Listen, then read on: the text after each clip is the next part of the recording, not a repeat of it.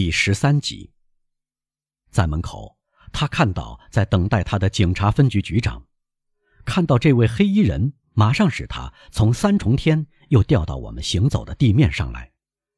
他又装出上文说过的那种神色，走进那个警官。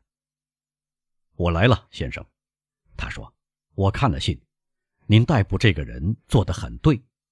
现在，请告诉我。”您所搜集到的有关他谋反行动的一切细节。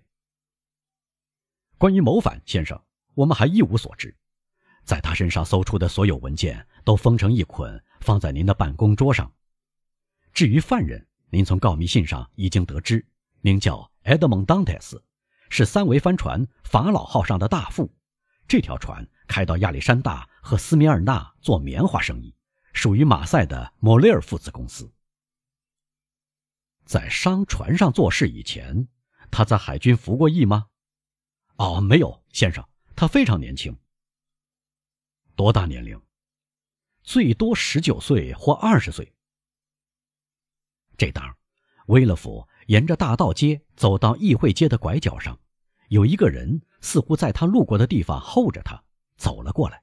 这是莫雷尔先生。啊，德威勒夫先生。那个忠厚长者看见代理检察官，大声说：“我很高兴碰到你，请想想，出了最古怪、最骇人听闻的误会，竟把我船上的大副埃德蒙·当戴斯抓了起来。”我知道这件事，先生，威勒夫说：“我就是去审问他的。”哦，先生，莫雷尔先生继续说：“他对年轻人的友谊使他激怒起来。您不了解受到指控的那个人。”而我了解他，请设想他是最温柔、最诚实的人。我几乎敢断言，在整个商船界里，他最熟悉业务。哦，德威勒夫先生，我真心诚意地向您保举他。读者已经知道，威勒夫属于城里的贵族一派，而莫雷尔属于平民一派。前者是个极端保王党人，后者则被怀疑是个暗地里的拿破仑党人。威勒夫轻蔑地望着莫雷尔，冷冷地回答他：“先生，您知道，一个人可以在私生活中温柔，在商务往来中诚实、熟悉业务，但从政治上来说，仍然可以是一个罪大恶极的人，是不是，先生？”法官强调最后一句，仿佛他想应用在船主本人身上。而他探究的目光似乎想穿透船主的内心深处。这个人本该了解他本人也需要饶恕，却胆大包天，为别人说情。莫雷尔涨红了脸，他感到自己的政治观点方面也不是问心无愧的。况且，关于与元帅会面和皇帝对他所说的话，当泰斯都悄悄对莫雷尔说过，这有点搅乱了他的头脑。但。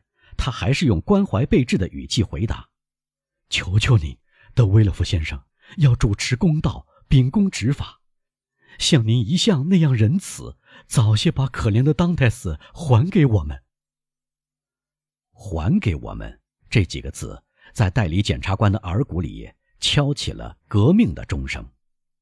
呵，嘿，他低声的自言自语：“还给我们，这个当泰斯。”难道加入了烧炭党，以致他的保护人不假思索这样使用多数人称的表达方式？警察分局局长告诉我，我也相信，是在一间酒店逮捕他的，在场有许多人。他补上一句：“这大概是烧炭党人的秘密集会。”然后他大声说：“先生，他回答，您完全可以放心。”如果犯人是冤枉的，那么您请求我主持公道不会落空。可是如果相反，他是有罪的，而我们生活在一个困难时期，先生，不受惩罚是开了一个会带来不良后果的先例，因此我不得不尽职。说到这里，由于他已走到背靠法院的家门口。便冷若冰霜而彬彬有礼地向船主行了一个礼，大模大样地走进家门，而船主呆立在威勒夫离开他的地方。后见室挤满了宪兵和警察，犯人平静地一动不动地站在他们中间，被闪烁着仇恨的目光包围着，严加看管。威勒甫穿过后见室，斜睨了当戴斯一眼，接过一个警察交给他的一捆东西，边说边跨进里面的门，把犯人带进来。这一瞥虽然飞快，威勒福已足以对那个他就要审问的人有了一个看法。他从那饱满开阔的天庭看出了睿智，从专注的目光和蹙起的眉头看出了勇敢，从半张的。露出两排象牙一般的皓齿的厚嘴唇，看出了坦率。第一个印象对当泰斯是有利的，但威勒甫常常听人说起这么一句老谋深算的话：“切勿相信最初的念头，即使这是个好印象。”他便把这句格言用于自己的印象中，却不考虑“印象”与“念头”这两个词的差别，因此。他压下善意的本能，这种本能竭力渗入他的心头，在向他的头脑发起冲击。他在镜子面前摆好一副一本正经的面孔，然后阴沉的、咄咄逼人的坐到办公桌前。过了一会儿，当太子进来了。年轻人始终脸色苍白，但很镇静，面带笑容。他落落大方地向法官行礼，然后。用目光寻找座位，仿佛他是在莫雷尔船主的客厅里。只是在这时，他才遇到威勒夫暗淡的目光，那是搞法律的人所特有的目光。他们不希望别人看到他们的思路，把他们的眼睛变成磨砂玻璃。这目光告诉当泰斯，他站在司法机关面前，他的形象举止阴沉。您是谁？叫什么名字？威勒夫问道，一面翻阅警察在他回来时交给他的那些卷宗。一个小时以来，这些卷宗已变成厚厚一大摞。苛政恶吏是多么快地扑向所谓犯人的不幸人的身上呢？我的姓名叫埃德蒙·当泰斯先生。年轻人用沉静而响亮的声音回答：“我是法老号船上的大副。”这条船属于莫雷尔父子。多大年龄？威勒夫继续问。十九岁，当戴斯回答。您被捕时在干什么？我在举行订婚喜宴，先生。当戴斯用有点激动的嗓音说：“这欢乐的时刻要与这旅行的死气沉沉的一套城市形成多么令人痛苦的对照啊！”德威勒夫先生阴沉的脸。使梅赛德斯喜气洋洋的脸显得越发光彩照人。您在举行订婚喜宴？代理检察官不由自主地哆嗦一下，说：“是的，先生，我就要娶上一个我爱了三年的姑娘。”威勒夫尽管通常是冷酷无情的，却对这个巧合吃了一惊。在幸福之中猝然被捕的当泰斯激动的嗓音。就要唤醒他心灵深处一根同情的神经。他也在举行订婚宴，他也处在幸福之中。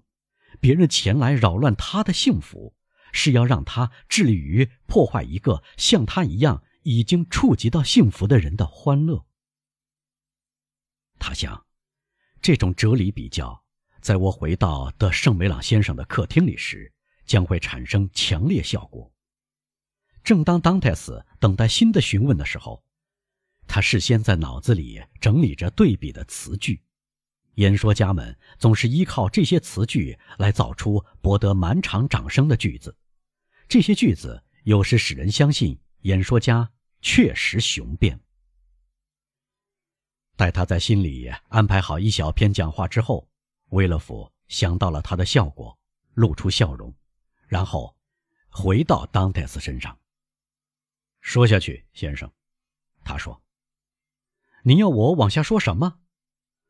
让司法机关知道真相。司法机关想知道哪些情况，我会和盘托出的。不过，轮到他微笑着补充说：‘我事先得说，我所知不多。’”您在篡权者手下干过事吗？他垮台时，我正要编入海军。据说您的政见很狂热，威勒夫说，没有人向他透露过这一点，但他乐于像提出指控一样提出这个问题。我的证件，先生，唉，说起来真叫人惭愧，我从来没有什么证件。我刚满十九岁，我刚才有幸对您说过了，我一无所知。我生来不是要叱咤风云的，眼下我地位低微，将来也不过如此。如果有人给予我巴望得到的位置，那我是全靠莫雷尔先生的栽培。因此，我的一切见解，我不说政见，而说个人见解，只限于这三点：我爱我的父亲，我尊敬莫雷尔先生，我深深爱着梅赛德斯先生。这就是我向司法机关和盘托出的话，您看，他并不让人感兴趣。当戴斯说话时，威勒夫凝视着他既温柔又开朗的面孔，不觉记起雷内的话。雷内虽然不认识他，却为这个犯人求情。根据代理检察官对犯罪和犯人已拥有的经验，他从当泰斯的每句话中看到了无辜的证明。确实，这个年轻人几乎可以说，这个孩子单纯朴实，那滔滔不绝的话语是从心底发出的。硬要追求，反倒追求不到。他与人为善，因为他很幸运，而幸福会使恶人也变得善良。他把从心里满意而出的和蔼可亲也流泻到法官身上，尽管威勒府粗暴严厉。埃德蒙在目光、声音和动作中，对审问他的人唯有温情和仁爱。不错，威勒夫寻思，这是一个可爱的小伙子。我希望，完成了雷内对我的第一次嘱托，我就不难得到他的欢心。我能在大庭广众中紧捏他的手，在角落里美妙的亲吻他一下。